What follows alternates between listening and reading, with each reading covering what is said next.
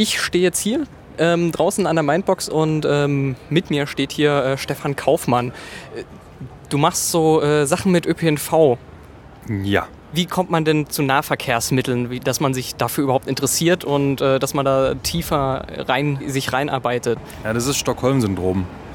Also man ist praktisch Opfer des Nahverkehrs und äh, sieht halt, ähm, was nicht funktioniert und was besser gehen müsste und dann interessiert man sich einfach dafür, warum das so ist und was man da besser machen könnte. Was, was ist denn kaputt zum Beispiel?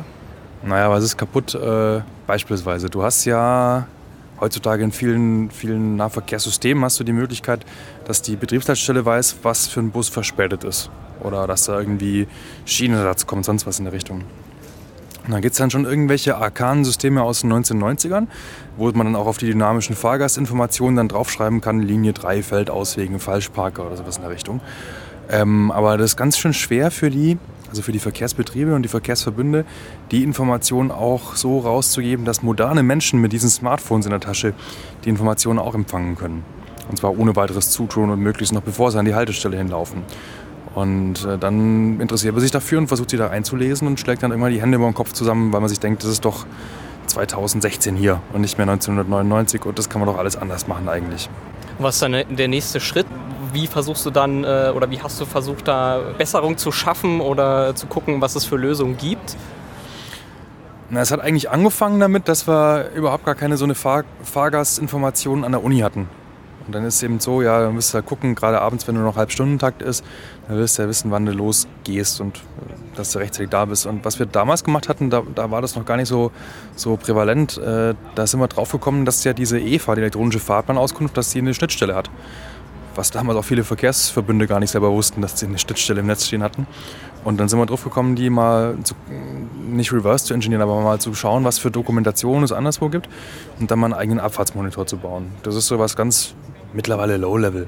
Da kräht kein Hahn mehr nach, aber damals war das schon was. Ähm, ja, der Verkehrsverbund hat dann erstmal ein Review gemacht, was die da noch alles rausgeben an Daten, was sie gar nicht wussten, dass sie das tun. Also was war die Reaktion von denen? Haben die das mitbekommen? Warum haben die oder wenn ja, warum? Und ähm, sind die dann euch, auf euch zugekommen und hab, haben gesagt, hier so nicht oder? Hm, ich weiß gar nicht mehr, wie es war. Im Endeffekt, ich glaube, ich glaube, wir haben es ihnen gesagt dass wir das haben und dass das einfacher geht, weil die haben selber haben die auch sowas versucht anzubieten und es sah halt dann nicht immer ganz so toll aus und das war dann die offizielle Lösung von dem Anbieter, der auch die EVA macht, also von Menz.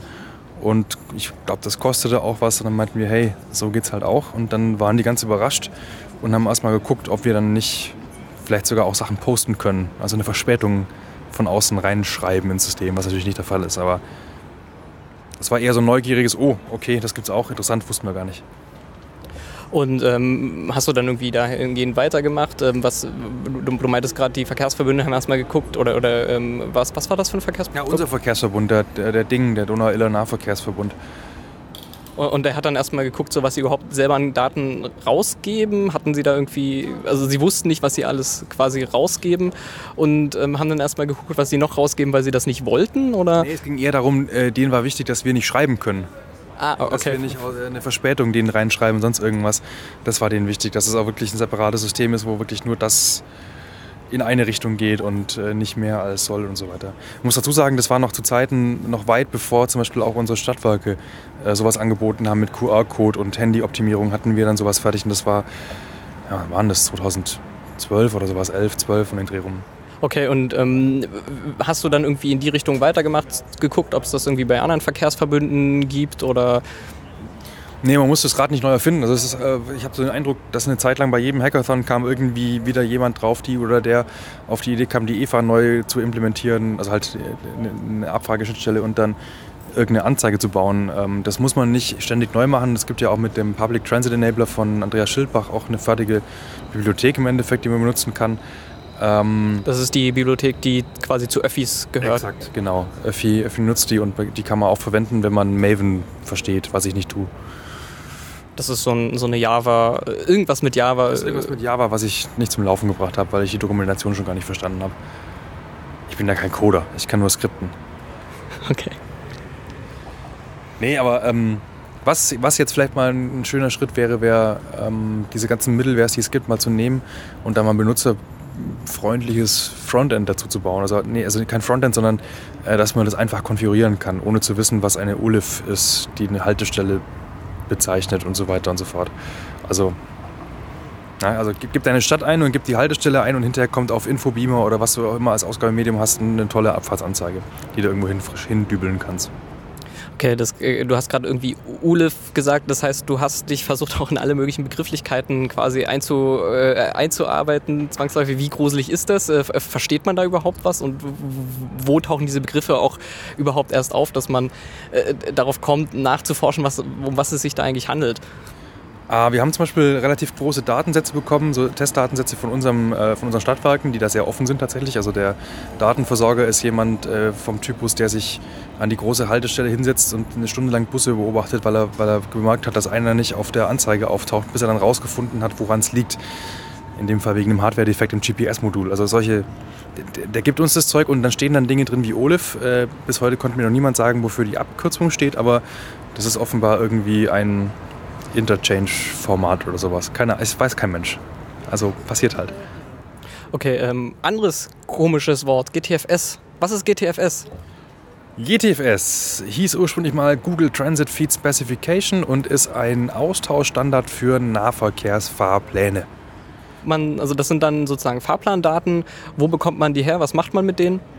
Die bekommt man in Deutschland momentan nur von ganz, ganz wenigen Anbietern. Also der Verkehrsverbund Berlin-Brandenburg ist einer. Ähm, ansonsten gibt es auf Verbundebene, oh, jetzt muss ich gerade überlegen, auf Verbundebene, es gibt ein paar Verkehrsunternehmen, zum Beispiel die Stadtwerke Ulm, mit denen wir das machen, oder auch die Rhein-Neckar Verkehrs GmbH, ähm, die das rausgeben, aber äh, verbundseitig ist das eher dünn gesät, dass, dass die rausgegeben werden. Und äh, will man diese Daten haben? Warum will man diese Daten haben und warum gibt es das bei wenigen Verkehrsverbünden, wie ich jetzt gerade höre von dir? Ähm, man will die Daten haben. Das ist meine subjektive Einschätzung weil es ist halt mal ein Sollfahrplandatensatz. Das ist ein Fahrplan einer kompletten Fahrplanperiode oder eines Ausschnitts einer Fahrplanperiode. Und äh, das heißt, im Gegensatz zu einer, zu einer API, wo ich einfach nur einzelne Fahrten abfragen kann oder äh, gib mir alle Fahrten der nächsten paar Minuten für eine Haltestelle, kann ich halt wirklich mal eine komplette Erreichbarkeitsanalyse zum Beispiel machen. Äh, welche Stadtteile hochfrequent angebunden sind, welche nicht oder wie, die, wie, wie der Zeitgang ist so über, ähm, über, über den Tag hinweg. Und ich kann halt deutlich mehr machen damit, äh, als ich mit einer API-Abfrage mache. Und vor allem funktioniert das ganze Ding auch noch, wenn die API mal down sein sollte. Das heißt, ich kann ähm, zum Beispiel damit auch Offline-Anwendungen oder sowas bauen. Exakt. Also so war es eigentlich gedacht, dass man GTFS ist das Sollfahrplan, äh, mit dem mache ich mein, meine Basisabfrage und es gäbe dann noch den GTFS Realtime-Standard, äh, der dann Abweichungen davon rausgeben würde. Ist der irgendwo, äh, gibt es da irgendwie Daten, gibt es da irgendwas, was offen ist, wo man sich das überhaupt mal angucken kann? Bei Realtime meinst du? Ja. Ähm, ich, in Deutschland meines Wissens gar nirgendwo. Ich glaube, es gibt ein paar Anwender in den USA, die das benutzen. Das ist ein Format, das halt hauptsächlich in den USA genutzt wird. Äh, in Deutschland aus historischen Gründen eher nicht. Aber äh, in Deutschland wäre man nicht bekannt, dass es irgendwo benutzt wird.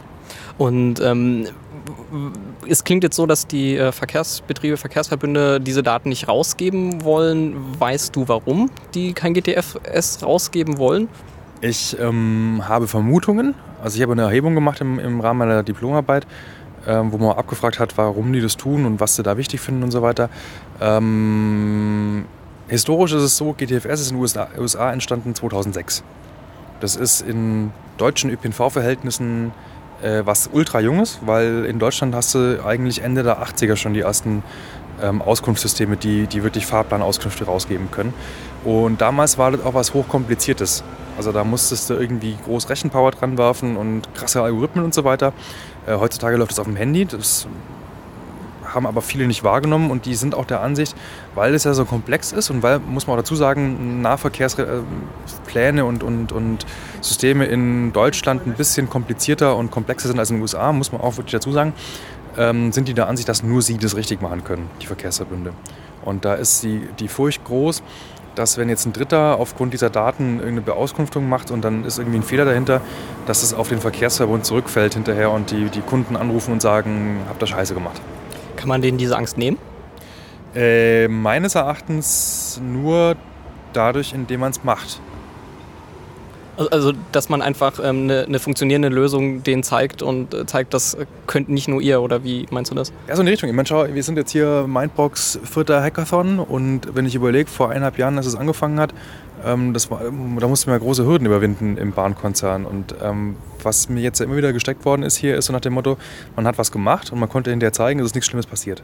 Okay, also den, die Angst nehmen, dass was Schlimmes passiert, in, indem man halt ähm, selber was, was, was Gutes baut und ähm, zeigt, hier, guck mal, was wir Tolles damit machen können. Und ähm, es ist aber noch nichts Schlimmes passiert. Genau, das heißt halt auch, ähm, die in, in denjenigen Verbünden, die GTFS haben, da auch Anwendungen bauen und das mal, mal testen und, und zeigen, was dabei rauskommen kann und auch zeigen, dass dabei nichts Schlimmes rauskommt, ja.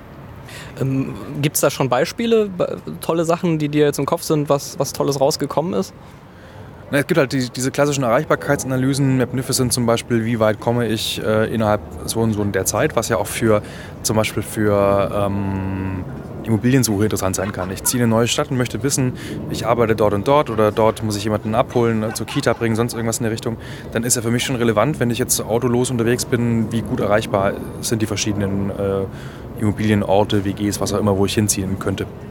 Ähm, ist das vielleicht auch was, was die Verkehrsverbünde selber, ähm, was, denen selber was bringt, weil es auf einmal Anwendungen gibt, ähm, die sie so hätten selber nicht bauen können, dass sie auf einmal äh, Erreichbarkeiten äh, selber sehen, ihnen selber in dieser Software was auffällt oder wissen die das sowieso? Äh, die Verkehrsverbünde wissen es meistens gar nicht so arg, weil die Verkehrsverbünde ja nicht die Fahrpläne machen. Die Verkehrsverbünde machen, also nicht überall, aber je nachdem welches Bundesland, ist ja oft so, dass die Verbünde nur die Fahrplankoordination machen und die Unternehmen machen die Fahrpläne. Das ist so ein bisschen. Aber dem, dem Verkehrsverbund selber sollte es ja eigentlich auch wichtig sein, dass die, die Erreichbarkeit möglichst hoch ist oder möglichst gegeben ja. ist.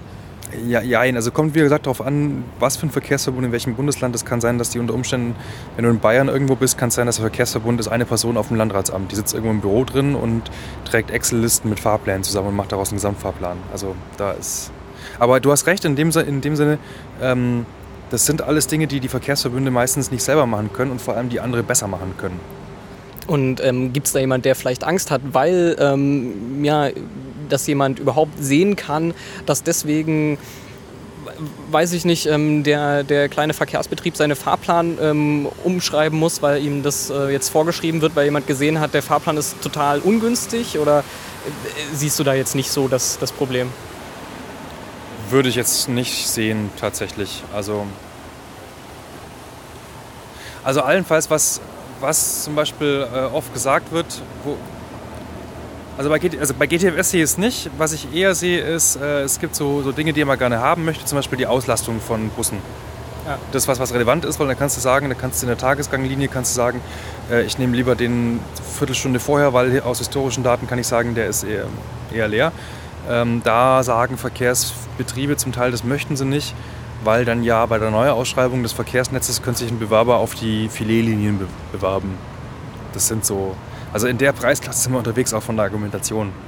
Oh, oh, ist das ein valides Argument oder ähm, dass Sie da Angst haben vor anderen, die sich die Filetstücken rausholen müssen oder äh, rausholen wollen? Oder? Ich denke, Sie halten es für ein valides Argument und damit ist eigentlich alles gesagt. Also solange, das, solange die, der subjektive Eindruck besteht, ist es halt schwierig, dagegen anzuargumentieren. Äh, da gibt es jetzt auch nicht, wo man irgendwie äh, Beispiele nennen könnte, dass das nicht passiert ist oder, oder sowas. Wahrscheinlich ja, also, schwierig. Also eigentlich müsste man sagen, eigentlich müsste die Situation abgeschafft werden. Also wir haben ja auch generell bei dem, bei dem ganzen Thema, ähm, was die Verkehrsverbünde machen, was die oder Unternehmen auch und was sie dürfen und was sie sich leisten können und dass sie äh, so ein Vendor-Login mit beschissener Software haben, äh, das ist eigentlich in ganz vieler Hinsicht mehr ein politisches Problem, ein verkehrspolitisches Problem, dass die Ausstattung nicht stimmt, dass die, also die finanzielle Ausstattung nicht stimmt, dass äh, auch der politische Wille oft gar nicht da ist, einen ordentlichen, guten ÖPNV zu machen und die, die, die nötigen Weichen zu stellen, um das zu erreichen. Äh, kann, kann sowas wie Open Data in die Richtung weiterhelfen?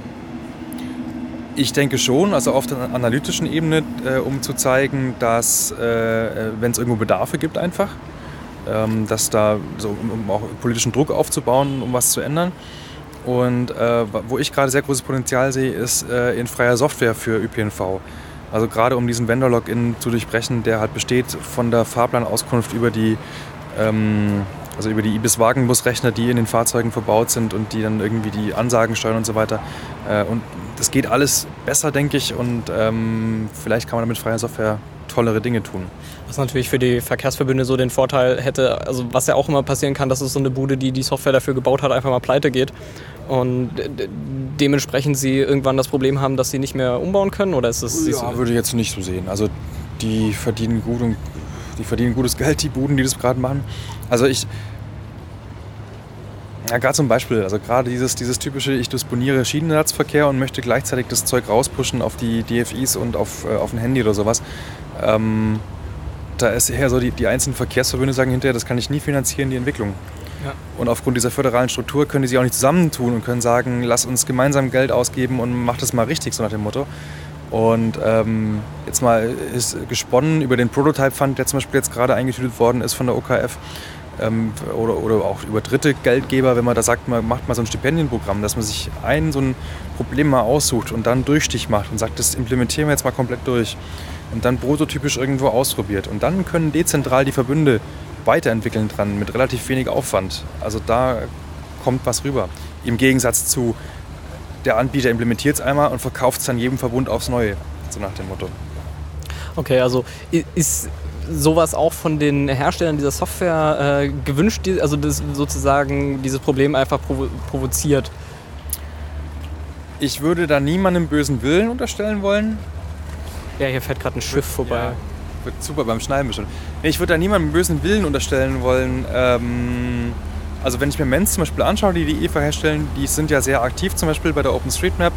Ähm, anfangs vielleicht nicht so zum, zum Vergnügen der OSM-Community, aber äh, die, die, haben ja schon auch Ansätze äh, zu sagen, wir fördern hier Dinge, die freies Wissen irgendwie benutzen und, und auch anwenden, weil sie auch selber einen finanziellen oder wirtschaftlichen Vorteil darin sehen. Ähm, aber ich würde die jetzt nicht, nicht pauschal verteufeln wollen. Und, und, und, siehst du, dass sich da was, was öffnet, also bei, bei den Herstellern sowie, dass sich ähm, gerade Chancen in Richtung Open Source ähm, Software Implementierung für so einen Kram ergeben? Ich weiß nicht, äh, wie bereit die sind, äh, auf, auf äh, freie Software einzusteigen. Ähm, was ich aber jetzt mal so durch, ähm, so durch Flüsterpost getuschelt so mitbekommen habe, ist, dass viele Hersteller, also gerade jetzt auf Verkehrsunternehmensebene, also für die Bus-RBL und so weiter, äh, also die, Betriebsleitstelle und die Kommunikation zwischen Fahrzeug und Betriebsleitstelle, dass die mittlerweile für Dinge, wo sie früher horrende Preise aufgerufen haben, mittlerweile sehr weit runtergegangen sind, weil sie offenbar, also das ist mein Eindruck zumindest, dass sie gemerkt haben, dass sie da nicht mehr alles verlangen können. Du meinst, du hast deine Diplomarbeit zu GTFS geschrieben? Zu was genau oder was, äh, zu was hast du geschrieben genau? Und, und ähm, weißt du noch, was, was äh, quasi das Ergebnis davon war? Ähm, das Ergebnis vorweg war It's Complicated. Ähm, die Fragestellung war, also erstens mal, es gab äh, so gut wie nichts eigentlich, mal, mal so zusammen, zusammenfassende Arbeit, GTFS, Werdegang und so weiter äh, und vor allem den Status quo in Deutschland, weil das ist so ein Orchideen-Thema einfach, ähm, kommst du nicht drauf. Und es war so der Hintergrund beleuchtet, also wie kam es zu GTFS, wie ist die, was, was für Datenformate gibt es im deutschsprachigen Raum, also Deutsch, Österreich, äh, Schweiz, Liechtenstein und ähm, was gibt es da für historische Hintergründe, gerade eben dieses 2006 GTFS und seit den späten 80ern die Datenformate in Deutschland. Und ähm, dazu gehörte dann eben auch mal ein so ein äh, Industrieaustauschformat, also DIVA von Menz TV, das mal zu analysieren, was äh, ein spannendes, aber masochistisches Unterfangen war. Und das mal zu zerlegen und dann mit riesengroßen regulären Ausdrücken äh, rauszufinden, welcher Bus wann fährt und daraus GTFS zu machen. Genau, und dann noch eine Erhebung dazu mit, den, mit allen möglichen verkehrsverbündeten Unternehmen, was sie denken, was Open Data im ÖPNV bedeutet, äh, ob sie das wünschenswert finden, wenn Dritte Anwendungen machen und wo sie die Risiken sehen, ob das jetzt technischer oder rechtlicher Natur ist. Hast du einen Überblick, wie das im Ausland aussieht? Zum einen mit Open Data in ja, Verkehrs, äh, ja, Ver Verkehrsdaten, Fahrplandaten und ähm, speziell vielleicht auch äh, GTFS? in den USA ist es halt so, da hast du eine, eine große Bereitschaft, die Daten bereitzustellen. Einfach aus dem Grund, dass früher, also da hatte jede, jeder Betrieb so mehr oder weniger seine eigene Suppe gestrickt. Da gab es kein einheitliches Industrieformat oder sonst irgendwie genormtes Format. Ähm, und die wurden auch immer angefragt von Dritten, ob sie was damit machen können. Und von daher war es für die perfekt, mal ein einheitliches Format zu haben. Gibst es in einem Format raus und fertig ist. Wobei die es halt auch getan hatten tatsächlich. Ähm, wie gesagt, Deutschland, Österreich, äh, das ist so dieses, dieses europäische äh, Ding. In Großbritannien äh, werden Daten recht frei äh, zur Verfügung gestellt. Nochmal in einem ganz anderen Standard, Transmodel, das ist, ein, das ist eine äh, EU-Norm tatsächlich, äh, die da mal rausgekommen ist. ansonsten ist es durchwachsen. Also oft ist halt so nach dem Motto, Fahrplan heißt, ja, ja, stell dich hin und alle halbe Stunde kommt vielleicht ein Bus. Also, also da gibt es quasi auch keinen richtigen Fahrplan, den man jetzt irgendwo darstellen könnte. Naja, also wir sind halt schon in so einer privilegierten europäischen Perspektive, wo wir gewohnt sind. Hier gibt es so Fahrplan und, und DFI und so weiter und ähm, das hast du halt nicht überall. Also es gibt ja auch Situationen, wo äh, ein Team irgendwo hinfährt in irgendeine Stadt, ähm, ich sag mal im globalen Süden und überhaupt erstmal zum ersten Mal ein, ein Liniennetz und einen Fahrplan aufbaut, weil das irgendwelche dezentralisierten, zum Teil privaten, zum Teil keine Ahnung wie organisierten äh, Linien sind, was halt die Ortskundigen kennen aus dem Kopf raus, aber wo es keine zentrale Übersicht gibt. Ähm, Gibt es aus den anderen Ländern Erfahrungen? Sind, ist da die Welt untergegangen, weil jemand Fahrplandaten veröffentlicht hat oder gibt es da tolle Anwendungen? Es ist, die Welt ist noch nie irgendwo untergegangen, weil jemand Fahrpläne veröffentlicht hat. Ähm, ich meine, die Klassiker sind halt eben die, die Auskunft und äh, geh dorthin oder überhaupt erstmal eine, eine Fahrplanauskunft herzustellen, weil was es ja nicht überall gibt tatsächlich. Manchmal ist GTFS der erste Schritt überhaupt dahin. Ähm, spannend wird es halt generell bei Open Data, wenn du verschiedene Datenquellen verschneiden kannst, dass du das eine mit dem anderen verbindest. Und da scheitert halt vieles daran, dass du keine ähm, keine Unique Identifiers hast für, für Fahrten. Also das ist ja auch hier so, dass das irgendwelche Teilsysteme sind. Die einen machen die Wagenreihung, die anderen machen den Fahrplan, die anderen machen weiß der Geier was alles und dann mal zuzuordnen, welches es diese Fahrt ist und wie die, ja, also was da dahinter steckt, das ist halt schon mal, das wissen dann zum Teil die Verkehrsunternehmen selber nicht. Und ähm, wo meinst du, wird die Reise hingehen und was wünschst du dir quasi für die Zukunft? Ja, wir werden mehr sagen wir so, wir werden mehr offene Daten brauchen auf jeden Fall. Ähm, also wenn wir, wenn wir einen nachhaltigen öffentlichen Nahverkehr haben möchten und weg von diesem klassischen Auto zuerst äh, Paradigma ähm, kommen wollen, dann muss halt der ÖPNV so bequem sein, wie es nur irgendwie geht.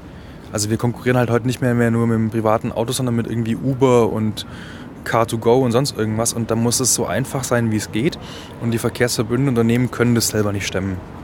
Die sind drauf, also die müssen dieses, diese Expertise die, also von irgendwelchen Pufferküssern und, und äh, Nahverkehrsfreaks, müssen, die, die müssen die sich einfach äh, ja, einspannen. Und ähm, ja, spannend wird es halt dann, äh, diese Verknüpfung auch herzustellen. Also die Verbünde sind da mittlerweile deutlich offener als früher. Äh, die haben auch Interesse, mit der Community Kontakt aufzunehmen. Und jetzt wird es halt spannend, weil da, da sind wir jetzt wirklich noch in den Kinderschuhen. Die Bahnen sind ja so mit die Ersten, die sowas machen überhaupt. Also regelmäßig Kontakte auf, äh, aufrechtzuerhalten und die Leute Uhren zerlegen lassen und sowas. Und sowas muss halt auf kleinerer Ebene auch dann stattfinden bei den Verbünden ähm, und dann auch die Verbünde untereinander sich austauschen und so weiter. Bist du ein Pufferküsser? Ich äh, bin, ich würde mich nicht als Pufferküsser bezeichnen. Ich kann Baureihen auseinanderhalten und ich habe Zugbaureihen, die ich mehr mag und weniger, aber ich habe keine romantischen Gefühle beim Anblick von Zügen. Was ist deine Lieblingsbaureihe? Ähm, Oder welche magst du mehr und welche weniger und warum? Ich hasse die 628. Keine Ahnung, was das ist. Dieseltriebwagen aus den 90ern und der, der wird bei uns eingesetzt und zwar immer dann im Sommer. Der hat keine Klimaanlage und nichts und im Winter fahren sie mit 650, wo es arschkalt ist. Naja. Schön. Ähm, ich danke dir auf jeden Fall und äh, mal gucken, was ich hieraus noch zusammenschneide. Klar. Ich, ich werde dir die falschen Worte in den Mund legen. Oh, sehr gut, sehr gut.